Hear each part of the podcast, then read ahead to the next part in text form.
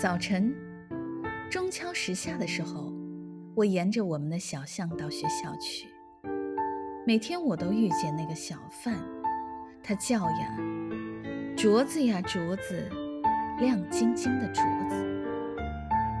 他没有什么事情急着要做，他没有哪一条街一定要走，他没有什么地方一定要去，他没有什么时间一定要回家。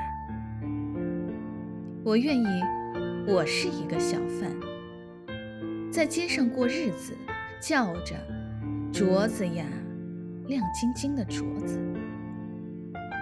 下午四点，我从学校里回家，从一家门口，我看得见一个园丁在那里锄地。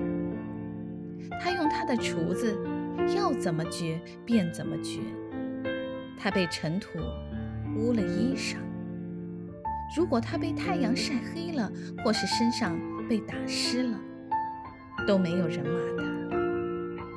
我愿意，我是一个园丁，在花园里掘地，谁也不来阻止我。天色刚黑，妈妈就送我上床。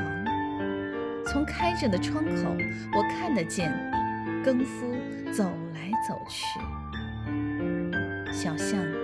又黑又清了，路灯立在那里，像一个头上生着一只红眼睛的巨人。更夫摇着他的提灯，跟他身边的影子一起走。他一生一次都没有上床去过。我愿意，我是一个更夫，整夜在街上走。提了灯，却追逐影。